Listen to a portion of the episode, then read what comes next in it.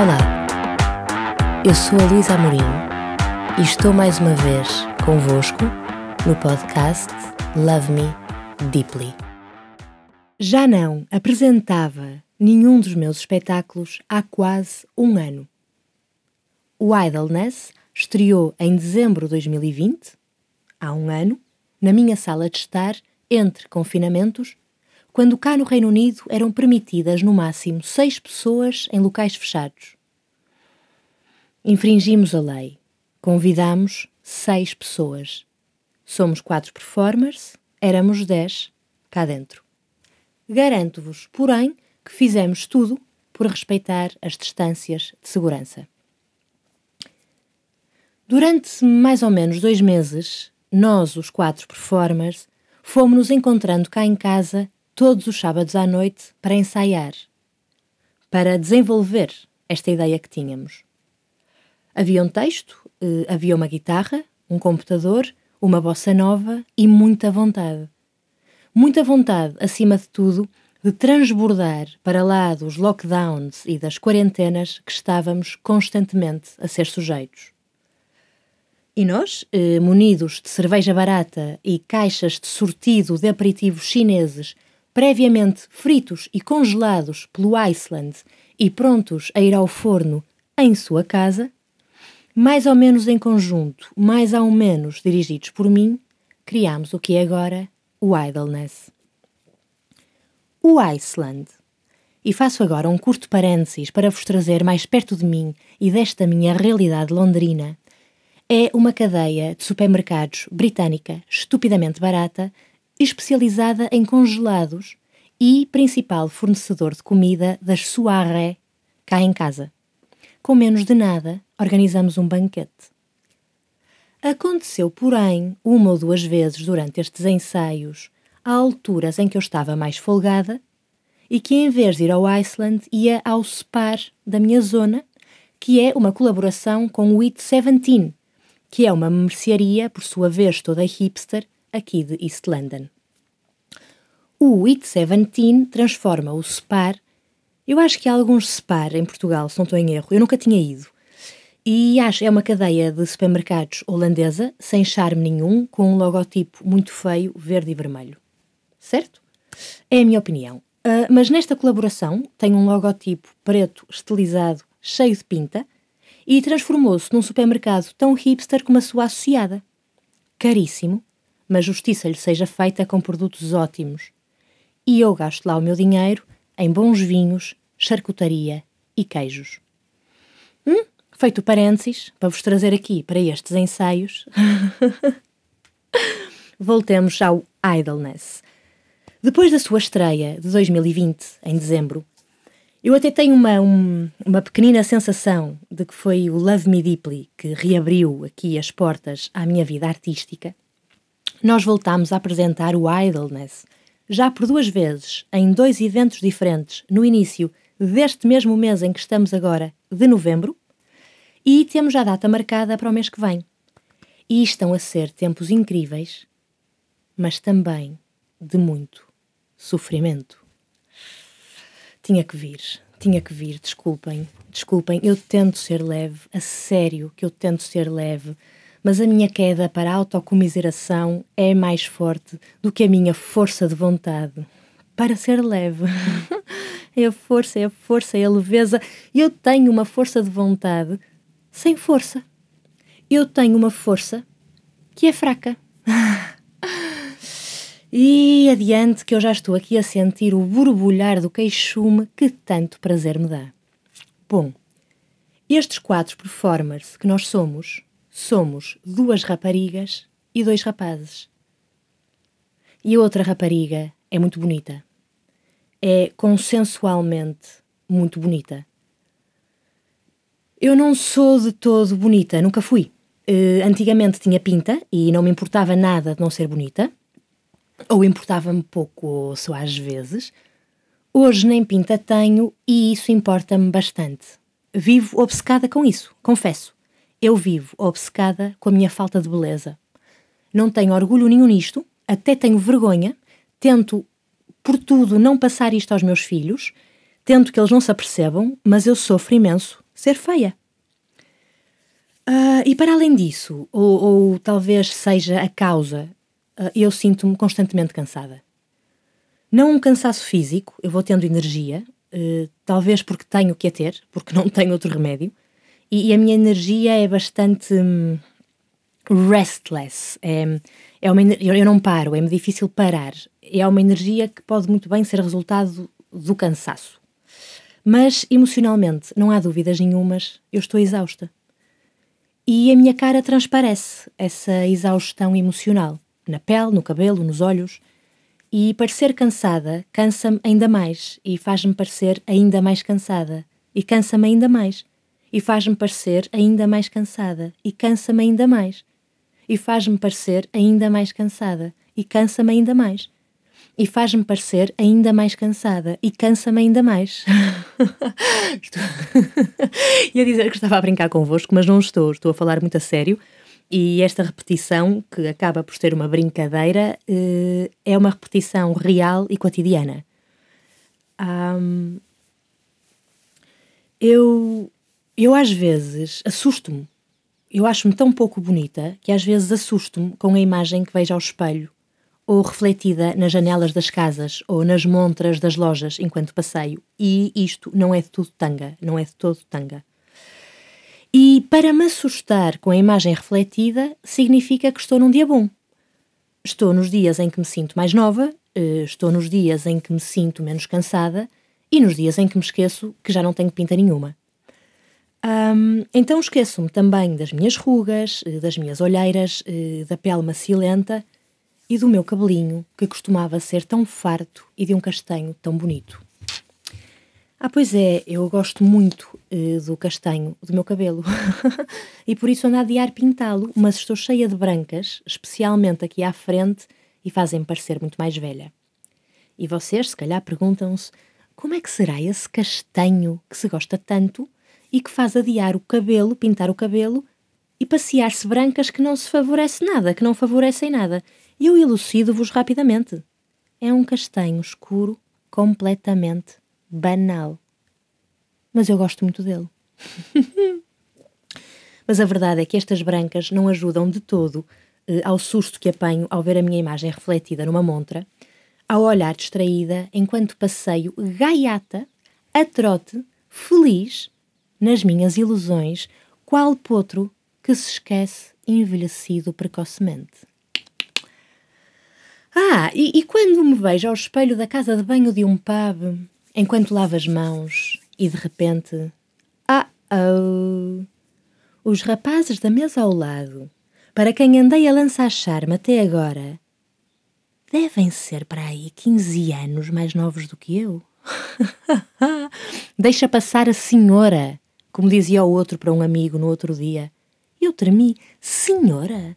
eu ia jurar que eu, era da idade, que eu era da idade deles. E esses ainda deviam ser mais do que 15 anos mais novos do que eu. Eu não tenho noçãozinha nenhuma, a menos que tenha a minha fronha à frente para me fazer cair na real, eu acho que tenho a idade de toda a gente. Mas é de toda a gente, é para cima e é para baixo. É para baixo e é para cima.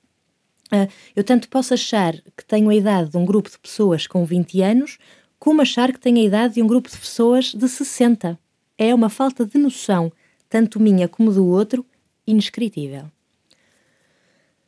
Assim, mas voltemos à outra rapariga, que é muito bonita.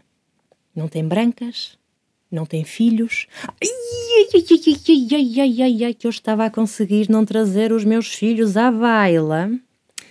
É que eu não queria que vocês pensassem que eu acho que os meus filhos são os principais responsáveis pelo meu cansaço. Não são, não são coitadinhos deles, aquelas crianças com exigências tão variadas como as suas idades não são. Não são. São quatro crianças amorosas que me enchem a vida de alegria.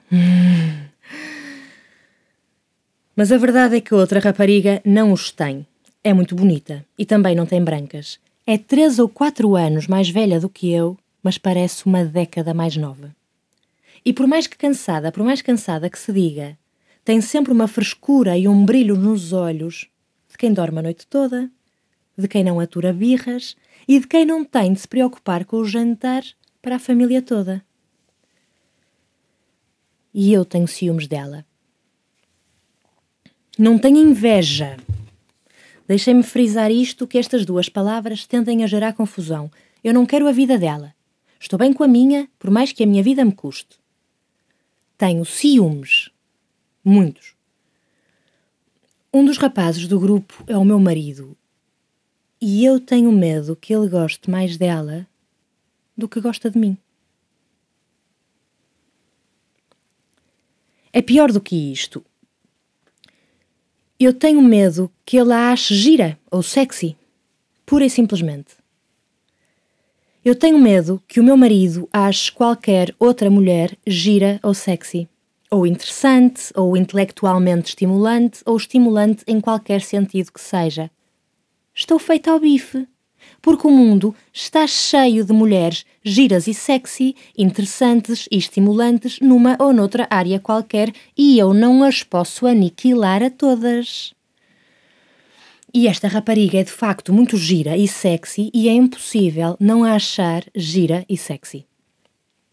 Eu às vezes pergunto-lhe ao meu marido se ele a acha gira e sexy.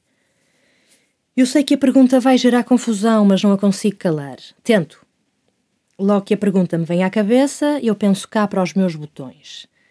Está calada a miúda que não tens arcabouço para ouvir a resposta. Mas está ainda o pensamento a ser formulado, já a minha voz se ouve. Posso-te perguntar uma coisa? O meu marido treme. Eu também, que já sei a resposta. Achas que ela é gira e sexy? A minha voz é a voz de uma miúda de 5 anos irritante. A minha cara é podre. Ele não quer mentir, porque a mentira seria óbvia e daria também confusão. Responda medo. Oh, Luísa, ela é gira e sexy. E pronto, desato a chorar. Pergunto se ele está apaixonado por ela, se eles têm um caso. Ele ri-se. O que é a minha sorte é que ele ainda se ri. E não é esta rapariga. Eu não tenho ciúmes desta rapariga em particular. Ultimamente é esta rapariga, porque ultimamente é ela a outra rapariga que faz parte das nossas vidas. Mas foram outras raparigas. Sempre que uma rapariga nova entra na nossa vida, eu faço este número. E ai, eu sou muito ciumenta. E sempre fui mas não era este calibre. Não, não, não. Os meus ciúmes antigos eram ciúmes que eram possíveis de cavalgar. Conhecia-os bem, eh, tinha-os até certo ponto domados, e se eles começassem a extravasar ou a pender para a perda do controlo, eu tinha umas técnicas para os parar ali a tempo. Isto no tempo em que tinha pinta, não existia em cansaço e até achava piada aos meus ciúmes. E sofria aos pouco, Hoje em dia, esta ciumeira gera um sofrimento atroz.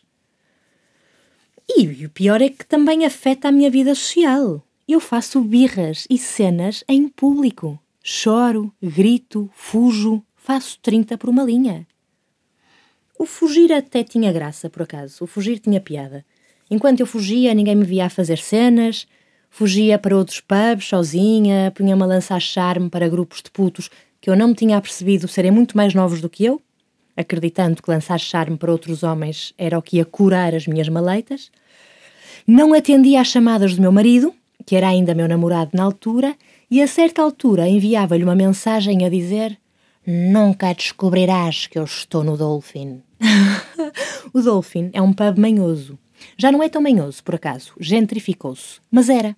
Era um pub manhoso onde nós gostávamos muito de ir e para onde eu fugia quando me davam os ciúmes, Nunca me deram os ciúmes no Dolphin, por acaso.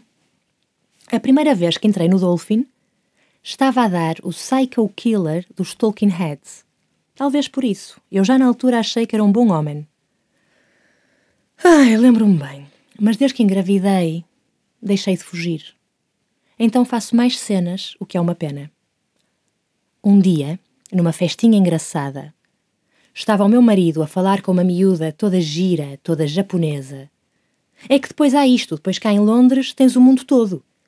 É uma misturada de etnias, de culturas, de cores, que elas são todas um assombro. Como é que eu, com a minha pele macilenta e as minhas olheiras cavadas, compito com elas? Ah, eu sei, eu sei, eu sei, não é uma competição, eu sei, pouco barulho, deixem-me contar-vos esta história que até tem piada. Eu sei, não é uma competição. Hum. Então, flertava ele, falava, falava, falava, falava, ele falava, ele falava, falava, falava ele, dizia eu, com aquela miúda toda gira e toda japonesa, enquanto eu inchava. E eu incho, de ciúmes. Primeiro paraliso, corpo e mente. Depois, o meu corpo imóvel começa a insuflar e a única ação que se detecta no meu cérebro são uns neons intermitentes que gritam ameaça, ameaça, ameaça. Eu tinha uma lata de cerveja na mão. Acabei-a degolada. E isto é outra coisa que eu consigo fazer quando os ciúmes me atacam. É emborcar bebidas alcoólicas como se não houvesse amanhã. Antes fumava. E os cigarros uh, eram uma boa companhia para os momentos de ciumeira. Por acaso eram, mas agora já não fumo. Bom, sinto a lata de cerveja vazia na minha mão, aproveitando um curto-circuito do cérebro que me permite reagir, zás! E eu ainda estava longe deles, juro. Pontaria perfeita à cabeça do meu marido. Com tal ousadia, o meu corpo reage e ainda tive tempo de fingir que não tinha sido eu e começar a dançar. Mas ao vê-lo tão baralhado e ao olhar em volta de uma maneira tão apatetada, não resisti a acenar-lhe eu com um sorriso parvo, como quem diz: Nunca descobrirás que fui eu. Ai, vou beber um bocadinho de água, que estas noites dão-me sede, as memórias destas noites. Hoje estou a beber água. Os ciúmes de agora para além de serem mais fortes, mais dolorosos e mais endiabrados, abrangem uma área mais vasta. Dou-vos um exemplo. Fui introduzida aos ciúmes retroativos. Ciúmes retroativos mostram-se de duas maneiras diferentes. Primeiro exemplo. Apoquenta-te que outras pessoas se metam com os teus ex. Eu, para já, para já, que a vida já me ensinou a não dizer desta água não beberei, ainda não padeço desta variante. Hum? Mas, exemplo número 2 dos ciúmes retroativos. Tens ciúmes das ex-relações da tua atual relação. Eu nunca tinha sentido isto na minha vida e é intolerável. Ainda gostas dela? Estás a pensar nela? Volta para ela se queres. Porque é que eu te contei, diz ele. É que, como eu não estava habituada a estes ciúmes retroativos, eu estou habituada a conversar abertamente sobre ex-relações com as minhas relações e a achar uma piadinha a estas conversas. Então mantenho-as. Mas começo a ouvi-lo falar, as imagens começam a formar-se na minha imaginação, o coração fica mirradinho. Aperto as mãos com muita força, uma na outra, ou cada uma por si. Os olhos arregalados, respiro a custo, o corpo imóvel insufla e no cérebro, a única ação que se detecta são os já conhecidos neons intermitentes que gritam ameaça. Uf! Para sair disto é o cabo dos trabalhos. Normalmente só lá vai depois de uma choradeira. Ai, Olha, outra variante de ciumeira, a que foi introduzida só nesta minha atual relação, são os ciúmes em ausência. Tens ciúmes mesmo quando não estás lá, ou tens ciúmes mesmo quando ele não está lá. Eu passo a explicar. Os ciúmes mesmo quando ele não está lá, ok? Estou no metro sozinha. O que é que eu faço? Saco do meu livro e leio um bocadinho, Tiro notas para futuros espetáculos ou novos episódios do Love Me Deeply? Usufruo em paz e qualidade o meu tempo sem putos a puxarem as saias? Não. Examino todas as mulheres da carruagem, olhando-as de alto a baixo. Registro em primeiro lugar as suas qualidades, odiando-as todas. E depois, devagarinho, vou começando a pôr-lhes defeitos para que a presença delas seja tolerável na minha vida. Hum? Outro exemplo. Vou tomar café com uma amiga minha. Só nós as duas. O que é que eu faço? Gozo a companhia da amiga? Pergunto-lhe como ela está e ouço-a atentamente? Passamos um bom tempo juntas conversando alegremente? Não. Examino-a inteirinha enquanto a sorrir lhe digo que é tão bom voltar a vê-la. E não estou a mentir. Alto lá, claro que é ótimo voltar a vê-la. Mas agora há sempre a filha da mãe da ciumeira no estômago. Adiante. Reparo no quão ela é bonita e as minhas amigas são todas muito bonitas. E enquanto vou conversando, vou descobrindo ou inventando-lhe defeitos para que a presença dela seja tolerável na minha vida. Isto é tudo novo. Isto é tudo novo. Eu era de achar beleza rápida, de elogio rápido, de achar aqui este grupo era, como é que é? Suror, sororidade, sororidade, não é? Esta entreajuda de mulheres, de elogiar umas às outras. Eu era assim. Já não sou. Ah, voltamos, voltemos não, passemos aos ciúmes mesmo quando não estou lá, ok? Eu estava habituada aos, aos ciúmes presenciais. Agora, só a imaginação do meu marido estar com uma rapariga deixa-me passadinha da tola. E tanto dá se eu sei à partida que ele se vai encontrar com uma rapariga, ou se ele vai simplesmente a qualquer lado e há a hipótese, e há sempre a hipótese, de ele se cruzar com uma rapariga qualquer. E tanto dá se ele for sair à noite ou ao supermercado. Não, eh, quando, quando ele vai sair à noite é, é pior, é pior. Vou-vos contar uma história engraçada que ilustra aqui estes ciúmes quando eu não estou lá. Estava eu grávida, recém-casada, e o meu marido tinha ido a um concerto com um amigo nosso, lá o que era. Eu fiquei em casa. E eu tinha que estar em casa, porque no quarto lá de cima dormia a minha filha, que é só minha filha. Não será só minha filha, mas não é filha do meu marido. A noite estendia-se e do meu marido nada, e eu sentia-me encurralada em casa, que é não é uma sensação boa. Ai, os ciúmes começaram e o formigueiro instala-se pelo corpo todo. Tentei os truques habituais. Ler, ver qualquer coisa na televisão, música, dançar um bocadinho, yoga, exercícios de respiração. Nada. Desculpem, tenho aqui uma, uma coisa qualquer na garganta e dá-me ideia que é a primeira vez que estou a tossir num dos episódios do Love Me Deeply. E estou a beber água. Para a próxima, continuo com as minhas bebidas alcoólicas. Bom, nada dos truques habituais, nenhum dos truques funciona. O que é que eu faço numa situação destas? Hum? Não me resta mais nada. Atirar a aliança de casamento pela janela fora. Tlim, tlim, tlim, tlim, tlim, tlim, ainda ouvi lá longe no passeio, do lado de lá. Pois bem, senti-me melhor com isso? Não. Então o que é que eu faço? Entre as prendas de casamento, que tinha sido há pouco tempo, constavam três obras de artes. Desculpem. Constavam três obras de arte, é que eu não tenho tempo para gravar este episódio outra vez e lançá-lo no dia que tem que ser lançado e mais as técnicas, por isso vai com tosse. Ai, tenho tosse, às vezes, quando falo muito. E devo respirar mal. Mas dizia-vos que entre as prendas de casamento eh, estavam três obras de arte feitas por amigos nossos. Era uma fotografia, um desenho e uma colagem. E eu parti as molduras e rasguei as obras em bocadinhos muito pequeninos. As três. Eh, eu gostava muito delas e envergonho-me muito ter feito isto, por acaso. Da aliança, não. Da aliança quero lá saber e o meu marido é tão maluco como eu e achou, e achou graça. Eh, mas também não achou muita graça às prendas de casamento. Nenhum de nós achou.